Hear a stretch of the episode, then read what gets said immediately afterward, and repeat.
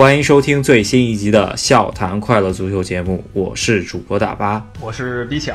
上周呢，给大家讲了一下呃中国国家队的事情，然后发觉哎，我们聊那个中国国内足球没有聊尽兴，主要是中超联赛没怎么聊。在这个周末刚刚踢完的中超联赛。比赛之后呢，咱们得稍微聊一下中超，因为夺冠和保级都到了如火如荼的阶段吧。然后比赛也是进入到第二十轮了，总共三十轮比赛，呃，赛程三分之二，咱们也是可以好好来给大家总结一下。嗯，一个赛季打到三分之二的时候，整个格局其实挺明显的。广州恒大，然后上海上港还有北京国安这三个球队争冠军，其他球队呢都可以说跟冠军无缘了。然后你再看积分榜的这个末尾，有这么四五个球队在为了保级也在苦苦挣扎啊！但是呢，跟两三轮比赛前的局势已经变动很大了，在保级这一方面，主要就是上海申花，之前让人觉得很不可思议啊，怎么会去保级呢？现在已经走上正轨了，然后把深圳这些球队推到了泥潭里。本轮比赛之前吧，可以说是广州恒大的领先优势并不明显。特别是在第二和第三上海上港和北京国安面前，呃，现在看来这轮之前吧，起码感觉差距并没有那么大，只是两分的差距。在这轮比赛之后，在两个球队分别掉链子的情况下，广州恒大一下子把分差拉到了四分。北京输掉的比赛输给了河南建业，按理说是一场。强弱还比较分明的对话，但是没想到就北京就输了，跟上港之间胜负关系原因掉到第三。上港这边呢，其实有机会把北京甩开的，那就可以死死咬住广州恒大。结果他呢也打了一场平局，多少有掉队，所以现在就是恒大领先挺多的呢。北京跟上港在两后面追着，但是呢，为什么大家还认为争冠还大有希望呢？就是因为这争冠三个队两两之间还都有一场比赛没踢，就在这个最后十轮里。所以这十轮里将会有三场决定冠军的比赛。对，我觉得今年的争冠形势，首先半争冠军国安本来是看上去最有希望的，然后这一轮掉链子掉的特别厉害，也是从呃北京德比对北京人和的那场比赛第上半场吧，我记得那个比埃拉这么一一个受伤，我觉得直接导致了今年争冠的形势。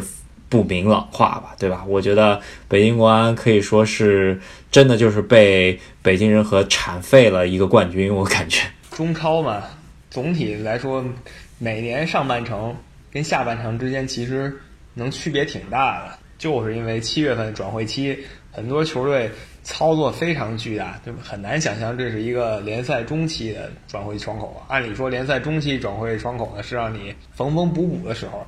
那很多球队呢，在这段时间内进行大换血，然后就导致到了下半程以后，强弱关系一下就颠倒过来了。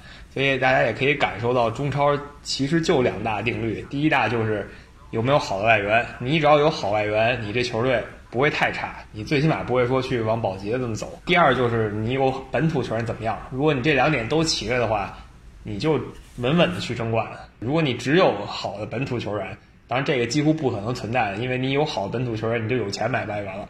主要是现在中超，只要是稍微好一点的本土苗子的话，呃，基本上身价也是放到别的国家，也就是一个外援的级别的身价了，我觉得，对吧？中超为什么会走到这一步啊？就为什么说买一个好外援立刻就这么管用，然后囤国内球员就这么管用？和这个十年前广州恒大崛起是密不可分的关系。广州恒大把这套模式玩得太溜了，把其他球队都逼到这个模式里。中超哪个球队不走这个模式，他立刻就掉下来。可以想象到，真正做青训的一些球队啊，这这些年其实苦不堪言的。最大的例子就是杭州绿城和上海申鑫吧，这两个球队，咱们可以再往下翻，就是到中甲赛场去看一下。首先，绿城也是一掉掉下去就再也没升上来，申鑫甚至连中甲都待不了了，那个投资人可能都不想搞了。两个真正搞青训的球队这么惨，你就能看出来，真的是。呃，拿钱去砸别人的主力球员的球队，广州恒大现在在中超的位置，呃，就可以想象到，对吧？就是弱肉强食的社会。对我再补充一个吧，我觉得中国最最具有这种百年俱乐部潜质，就能一直有一套很明确文化传承的球队。除了一直在顶级联赛这几个老牌以外，还有一个就是吉林的延边队。就这个队，你看它在一个不是很发达的地区，肯定不能跟北京、上海这些地儿比了。但是呢，它有这么一个球队，有自己的一套风格。但是你看它如今的情况，都开始把球队大巴都卖了，已经不是卖球员了。这球队以前的资产都已经开始放到当铺里去了，就可见你走这条真正的正路，反而活不下去。主要可能还是中国足协对于你自己培养的球员，然后呃所保护的能力还是比较少。很多球员你卖了，可能就是因为经纪人的诱使，然后。啊，最终没有卖出好价钱，然后在之后的转会中间，你也分不到这笔钱。其实，在欧洲的范围内，啊，你还是可以通过之后的很多转会一直收这个钱。然然而，在中国这这方面保护肯定就是相对很差了。就是我觉得转会是俱乐部之间的行为，足协确实也没有太多资格去干预这个转会。但是如果你看今年恒大他这个转会，让人感觉很不高兴啊，因为本来嘛，我出钱。你愿意卖给我，这是咱们两家俱乐部之间的答应的合同。但是你说，但是你说恒大他怎么做到只用两千万就从各队买了这么多青年才俊啊？足协说了两千万是上限，是两千万以上要交调节费。那恒大怎么就正好用两千万买这么多人过来？明眼人都看得很明白了，这是肯定不是这么简单的一个足球交易。不只是已经转会的这些球员吧。甚至是出现了很多消息，什么李可呀，什么严俊凌呀，这都是打过电话，就是说在消息里面出出来过这种消息的。其实真的让，呃，让上海上港的球迷，让北京国安的球迷是怎么想的，对吧？这个事情也是，我估计如果最终。就是球员和俱乐部都同意的话，最终估计这些球员是两千万。可是，在放在这个这个市场上面，这些球员其实是无价的，对吧？在整个联赛中间找不到任何的替代品的，对吧？其实就是无价的。站在恒大的角度上说嘛，其实，在欧洲就这足球发达的地区，也有恒大这种经营模式。比如曼城早期也是，他就是花各种钱买各种各样的球员，把比他差的球队和他类似的球队的。核心都买到他这里来，宁可不让这些人踢，就把这些人废掉。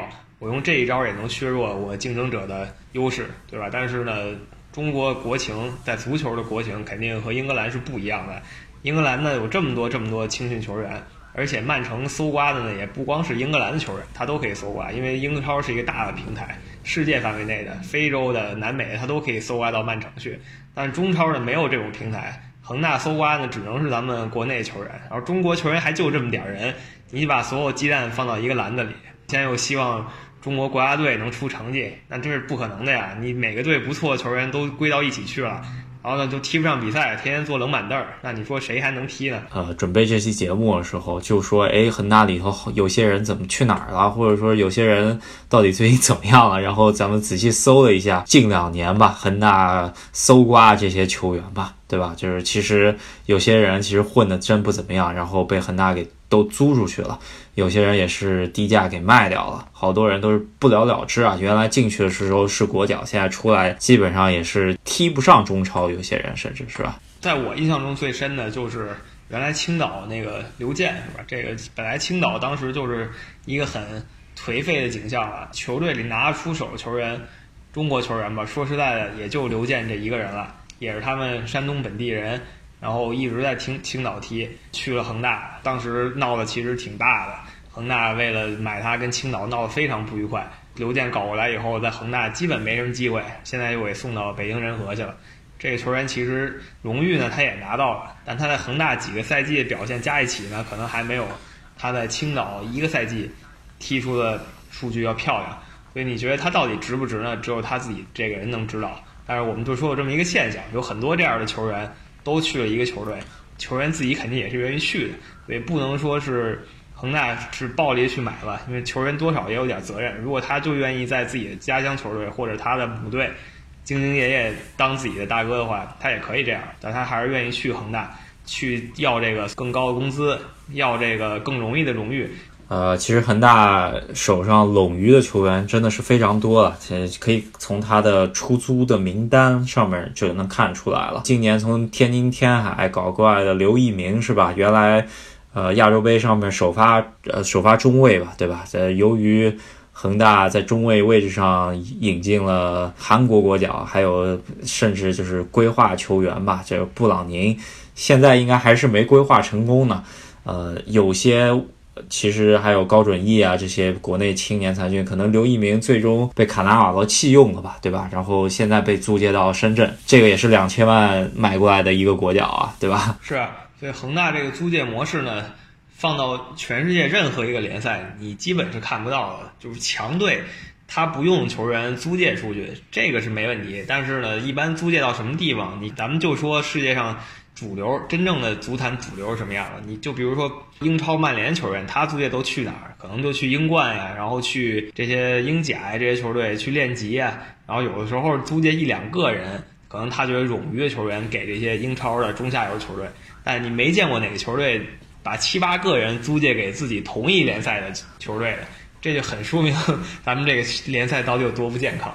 对，呃，我觉得这些年租借模式经营的最好的应该是我车吧，对吧？切尔西都已经出租车了，会有一些相对好用的球员租借给联赛中下游。这个是有的，比方说去年的巴舒亚伊啊什么的，这主要是还是想让他们保持更好的竞技状态吧。也毕竟在英超的中下游球队，有时候还是能够阻击一下自己的争冠或者争四的对手。但是真的没有见过什么，就是跟自己呃平起平坐，或者说是呃在一个联赛一下子能租租了大概十来个球员的，这个还是比较少见的呃。也是能看出来吧，主要恒大在租借中间还有很多是租借给天津天海，这个天津天海现在很多球员承担不起工资，他只能往只能往恒大租点球员用，是吧？这也能看出来到底里面什么勾当，咱们也不多说了吧，对吧？目前中超到这个局势了，比赛还得继续踢，然后如果说北京国安吧还想挑战恒大这个领头羊位置的话，就必须去买一个新的外援，这比埃拉受伤了。一个非常重要的球员上不了。刚才我们也讲了，中超第一个定律就是外援好，你问题就不会太大。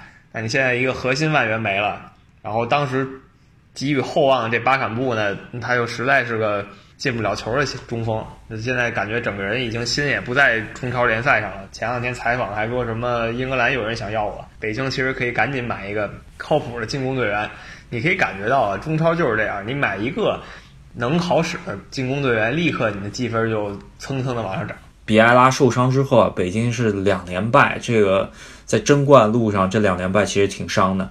然后现在马上七月三十一号要关窗了吧？感觉在开窗之前吧，感觉今年北京是不打算换外援。现在这么仓促，不知道能搞到底搞谁来了？这个也是谣言满天飞了，是吧？西甲什么英超都有。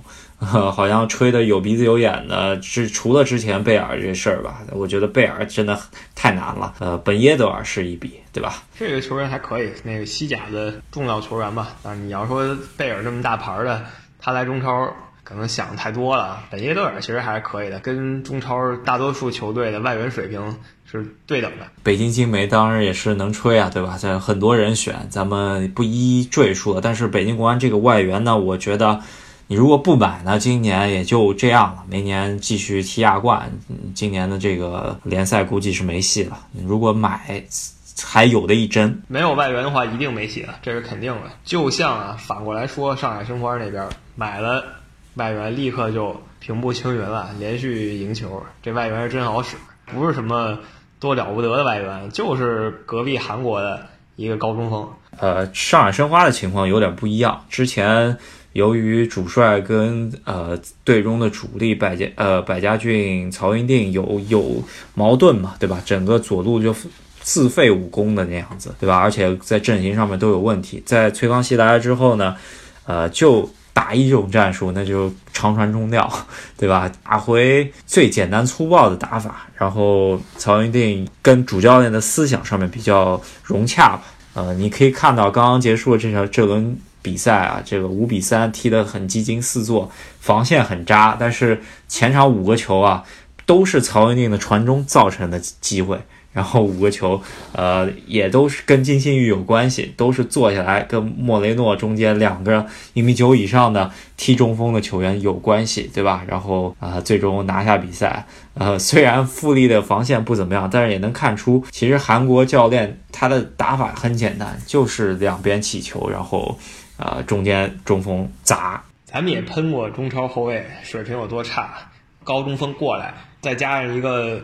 能抢点的，中锋点下来，他能上去跟一脚的，正好上海申花有这个沙拉维，正合适，就这一招打遍天下无敌手了。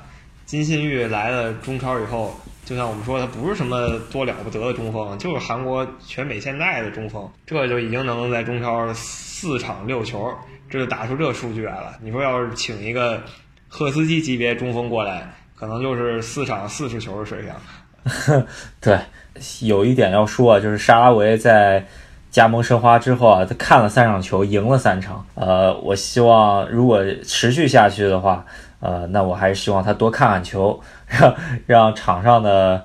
曹云定多传点更好的球，然后金星玉点下来。沙拉维不一定要上，其实，呃，这么急着上，对于欧洲新买来的球员，第一，他是会影响他一点，就是他在这个比赛时间啊，那就是七月底，对于他们来说都还是季前，其实身子还没热呢。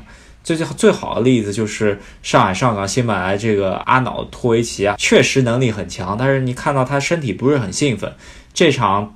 特别是打了武汉之后啊，进了一个技惊四座的这么一个挑射啊，就是勾射，踢完以后就感觉拉到了。这跟那个那年胡尔克新新来中超也是，当时也是夏夏天来的，然后踢了两场也是被拉到，然后一直反复。其实这个外援不能够急着上。因为欧洲过来那个周期不一样，所以说你不能够着急麻慌的上，不然还是容易会伤。其实，在国安新买的外援也是这样子情况，我觉得，呃，金信玉不一样，因为韩国联赛也是现在在踢着呢，然后其实就是换一个场地，而且相对时差也没多少，所以换一个场地直接上抡袖子就干，对吧？非常好用了。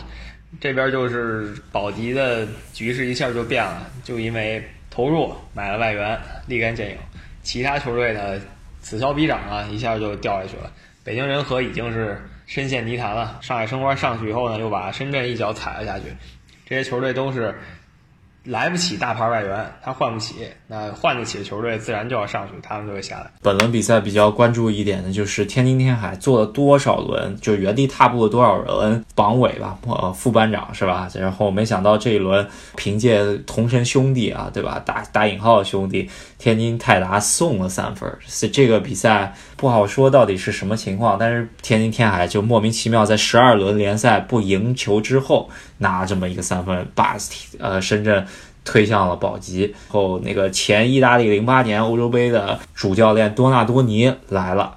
你前面说他没钱去买大牌外援嘛？其实这个夏窗他还是买了一个较大牌的外援吧，起码是在欧洲二流联赛能踢上主力的，在葡萄牙国家队最新一期名单也有的这么一个葡萄牙。中锋的国脚吧，还是我前面说了，这么一个国脚，现在还其实比赛状态不好。他你如果贸然上的话，其实很容易受伤的。但是他这个外援能不能在最后十轮发挥能力用上了，对于他保级来说是非常关键。现在说保级呢，还不能下定论。想想去年啊，去年这个时间点，长春当时排在积分榜上半段。很火的，有一场比赛，长春可是疯狂的把恒大锤了一把，把恒大都给锤傻了。然后大家觉得长春是不是就要回到零七年夺冠时候那种风起云涌的态势？结果最后俩月直接一路崩到底，降级了。你很难想象。所以说现在不管是已经上岸的，就是以为自己已经上岸的，还是在降级边缘挣扎的球队，还都不应该骄傲或者说放弃。希望呢还挺多的，然后意外更多。呃，主要还是上海申花虽然刚爬上去了，然后华夏幸福最近也是势头比较猛吧，也是爬上去了。但是呢，在这之后都是有对阵保级线、保级区的这么几支球队，对深圳、对仁和、对天海都有的踢。所以说最后十轮鹿死谁手，真还都不知道呢。呃，特别是之前也说啊，就是大连一方去年在保级的时候，真的想不到最后自己会掉到保级吧，对吧？当时其实大连有有几场比赛也是踢得特别好啊，也是最后才将将上岸了，在长春身上呃踩了对方一下才是才保的级。其实你看积分榜的话，差距也并不是很大了，这真的天津泰达、河南建业、广州富力。这几个球队都还是有可能的，我觉得大连一方、武汉应该还是相对来说比较安全。我觉得应该从富力往后说，大家都还是有危险。大连一方，我觉得保级没有任何问题，还是因为教练确实比其他十五个球队的教练水平都是高出太多，高出这么一大截子。嗯，就看贝因特斯，就是大连一方的教练在英超的时候给他的阵容，纽卡斯尔，但就是一个。等着去英冠的阵容啊，愣被他给带到了英超十三四名左右的水平，所以你就知道这个教练他到底有几把刷子是吧？然后来到中超以后，大连没输过吧？最起码他阵容不怎么样，就除了那几个好用外援以外，他也没什么太多了不得的人了。但是呢，在贝因特斯之下，这几个外援首先听话了，然后其次就是发挥自己该有的实力，哐哐哐老进球，国内球员就守本分吧。啊，让你防守你就防守，让你往前干点脏活累活你就干。大连一方成绩不会差，呃，来了以后未败，然后积分榜一路爬上去了。呃，相对来说吧，最近可能比较呃踢的不好的球队，就是一个是北京国安比较颓势，其实山东鲁能甚至江苏苏宁的球迷可能还是会觉得自己的球队是不是比预期的做得更更差一点，是吧？特别江苏苏宁感觉。呃，最近球迷也是觉得俱乐部方面有打假球啊什么这些行为，然后天天喊着俱乐部赶紧滚。苏宁球迷或者有些球迷还是自称顺天球迷了，这就不管了。就是江苏队球迷吧，他们在六六月底的时候是把这个苏宁集团给骂的已经是狗血喷头了，因为他们觉得在跟上海申花那场比赛里，江苏队打假球了。但是呢，到七月份的时候，很多人开始回心转意了，为什么呢？就因为。贝尔这个新闻传出来了，如果贝尔来了，那真的是喜从天降啊！对他们来说，最起码你整个左路打出来，只要他不受伤，中超球队没有人能防得住他这条左路。对，反正他踢左边右边都行嘛，对吧？然后我觉得，反正就是边后卫的噩梦嘛。但是这个新闻呢，也是基本上。不成型了吧？最后几天基本上不可能来中国了。对他最感兴趣的苏宁，这两笔外援已经引进了，加上之前给拉米雷斯已经报名了四个外援，再加上后面报名的两个人次，起呃起码这个赛季是不可能出现在中超里头了。不管他最后是具体怎么操作，具体是交易给国米也好啊，或者怎么样，等于说自家兄弟的俱俱乐部米兰达买过来一个中卫是吧？然后相当于他原来的那个帕莱塔。这个中卫也是受伤嘛，对吧？所以说呢，引进一个中卫，然后还买了一个从比甲今天刚刚宣布的吧，对吧？这克罗地亚的中锋。所以说，苏宁是这个赛季不可能再引进外援了。然后鲁能方面的话，应该是更换了一个中后卫吧，对吧？因为可能之前的那个吉尔是有家庭原因。然后跟俱乐部解约之后，他又换了一个巴西的中后卫，据说比基尔身体能力更强啊，这个不知道。但是鲁能一看积分榜跟呃前三名差的挺多的，山东球迷应该也不是特别开心吧？应该对于他的期望应该也是争冠吧？现在来说，基本上也是想办法争亚冠吧。联赛开始之前吧，中超应该有五个队，他们的目标是保住亚冠、中冠军嘛。现在中冠军三个队加上你刚才说的。江苏和山东，这五个队都是对啊积分榜最上层的那几个位置有追求的球队。但目前前三跟第四、第五其实拉的已经很大了，第四、第五跟前三不在一个集团里，所以两个队球迷肯定是不开心的。然后再说一下苏宁，苏宁其实 转会的事儿，他们要是想操作的话，完全可以从国际米兰那儿绕一道，对吧？你说足协说了不能掏这么多钱，那你干脆反正是一家钱，我左兜掏出来。你不让我用，我右兜掏出来不还行吗？右兜掏出来给国际米兰啊，国际米兰买一个人，然后租给我，这事儿就避开，比其他球队都有这个捷径可以走。主要是皇马最近的那个友谊赛踢的有点不堪入目啊，然后可能高层也是直接叫停了齐达内跟贝尔之间的矛盾嘛，对吧？然后主要踢了个七比三，也不太敢，然后卖了这么一个相对来说还是有能力的球员吧，对吧？这感觉是马竞突然横插一杠，让苏宁这笔交易给黄了，是吧？是这样，反正就是各种连锁反应。其他几个球队咱们呃基本都提过了，可能没有提过的还有广州富力。那广州富力就是像。往年一样了，踢得平平淡淡的，但是扎哈维一个人还是非常闪光的。呃，射手榜吧，那个吓一跳啊，扎哈维一领先的第二、第三，基本上是两个球员加一起，跟扎哈维其实差不多吧，对吧？第二、第三，保利尼奥啊，作为一个中场球员，你看到他能够进入到前三啊，这个这简直不可思议，可以看到这个。本赛季广州恒大不出彩的情况下，这也是靠保利尼奥一路拖着走的。助攻榜上面其实有一个亮点，就是相对来说很大废掉那么多人嘛，也是促进了一些人，就是一个是杨立瑜，一个是呃。韦世豪吧，对吧？呃，这两个人其实是恒大踢出来比较不错的引进的这些国脚吧，对吧？然后恒大废掉的球员，当然就是前面你说长春搞进来的何超租给苏宁了。胡瑞宝这个球员也是跟恒大有过一些闹剧的，就是租借什么试训的这么一个闹剧的球员，也是被租借出去了。恒大来说吧，他呃下半赛季其实还是要看一下。他手中的这些老将和他这么一些年轻球员的轮换，再加上他这几个超级外援吧，是现在甚至来说高拉特到底怎么着，到底已必中国球员注册，这个马上就要转会截止了，都不好说，是一个不定因素吧，对吧？我们今天闲的无聊，看了看那个国外网站，也不知道谁写的，反正说高拉特已经入中国国籍了，这个应该只是以讹传讹，传到外国以后变成英文了。这事儿就已经不太靠谱了，最起码在中国官方这边，没人知道他到底定了没定。但是最后的时间，咱们就可以明确看到，如果他真的注册了，那就说明他规划成功了，啊，就是各条道路都扫清了，他就成为一个中国足球运动员。是好是坏，咱们等到二零二二年世界杯预选赛结束的那一刻开始，可以往回找。现在来说，只能说，呃，恒大有这么一个操作，对吧？现在。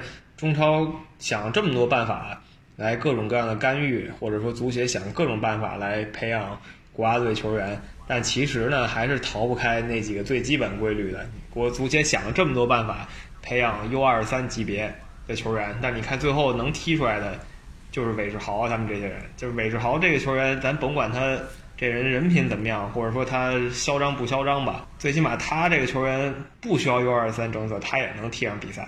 这就是真有实力球员就应该是这样。呃，然后恒大其实呃今年起码出来的这批青年才俊吧，其实还是有一些的。呃，首先要提的就是杨立瑜吧，现在是 U 二三，估计明年也能踢踢上。还有一个严鼎浩，对吧？然后钟毅浩这些人都基本上是本赛季的收获吧，对吧？然后买进的这些球员吧，我觉得比较失败的就是徐新了，对吧？这他踢过一年 U 二三。在这之后，基本上啊也是消失在恒大这个板凳席上了，是吧？不管是恒大他们内部原因还也好啊，还是怎么样，但事实就是还是难逃最基本的规律。所以足协试了这么多，他应该看得很清楚了。你用各种各样的方法保护这个球员，或者呃用外力去帮助这个这这个球员，意义其都其实还都是不大的。它归根结底还是最简单的一套。你就是正常发展的话，它自然而然就踢出来了。其实是想举一国之力吧，帮助中国足球能够冲出二零二二，冲出亚洲，对吧？希望能够实现吧，对吧？起码四十强赛八月底马上就要开始踢了，在这之前呢，足协杯也是进入到四强了，上海两强都进入到四强，上海上港是对阵山东鲁能，然后然后上海申花。是对阵大连一方这四个球队呢，其实相对来说啊，我觉得都想要这个就是足协杯的，因为足协杯可以进亚冠嘛，对吧？这是呃，特别是在上海申花这两轮操作以后呢，感觉保级稍微稳了一点了之后呢，大家都想踢，所以说今年的足协杯也是比较好看的一个局面，我觉得。足协杯这边我们可以有挺多期待，然后亚冠像你说也还可以踢看看。中超就不用说了，一定很精彩，然后再配上国家队比赛，那咱们这期中国足球联赛方面的，就是职业足坛方面的，咱们就简单说到这里。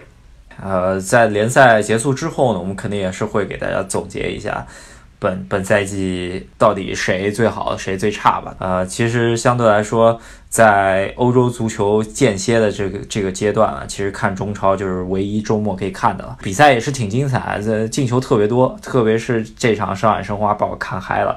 但是金信玉到底？呃，能使多久啊？就是大家真能够让他大杀四方到什么时候？我觉得还是有待观察。呃，据说他是苦练啊，就是职业球员的榜样啊，但是不好说，因为大家都会研究的嘛，对吧？就算不研究他的话，也会研究你传中的点的呃，希望上海申花本赛季能够坚强保级吧，能够。呃，起码赶紧逃出保级区，因为最后三轮啊，上海申花对的对手是国安、苏宁和恒大，这基本上如果不提前三轮保级的话，后面是非常凶残的。然后上海上港的话，也是能够起码三条战线嘛，现在都还活着，能够拿一冠吧。我觉得这个是我我对于上海两强的希望。对于我支持的北京队，那希望就没有什么可以更多说的，只剩。中超联赛了，那就是希望中超联赛能踢好。如果有了好外援的话，希望能更大一点。但是主动权不在自己了。其实还是在工体能够跟恒大天王山一战嘛，对吧？鹿死谁手就看哪。对，那我们这期就说到这里。然后这一期呢，有一个新的变动，就是我们把我们的微信公众号还有微博正式的利用了起来，所以大家以后呢就可以从这两个平台上。得到我们节目最新的消息，当然喜马拉雅作为我们的最初的平台，肯定也是完全同步的。对，呃，总算也是抽空跟 B 强两个人稍微整合了一下这些平台吧，也是稍微看了一下公众号，现在有一些粉丝大家呃关注了，然后微博上面可能关注人较少吧，还是如果喜欢我们节目的话，也是多平台帮我们多多宣传。对我们现在看到我们关注我们这两个平台的。基本还都是我们的熟人，就是在群里大家经常讨论的那些老听众、老朋友了。呃，大家有兴趣的话，就帮我们转发一下。如果你觉得你的朋友圈或者你的微博，呃，应该转发一些更有价值的东西，其实也没关系，帮我们转发以后，你过一两天再给删了就行了。然后，如果想要进我们赫斯基大帝微信群的朋友们，可以现在不止私信喜马拉雅的号了，你也可以私信赫斯基大帝微信、微博。公众号都可以，然后呃，赫斯大帝都会一直关注，然后来加你们，记得是微信号，对吧？对。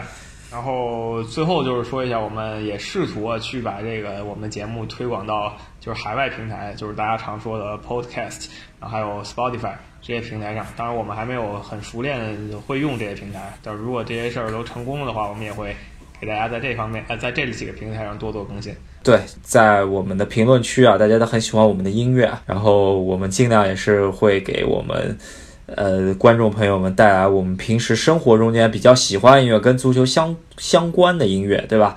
那这期节目就先到这边，好，那咱们下期再见。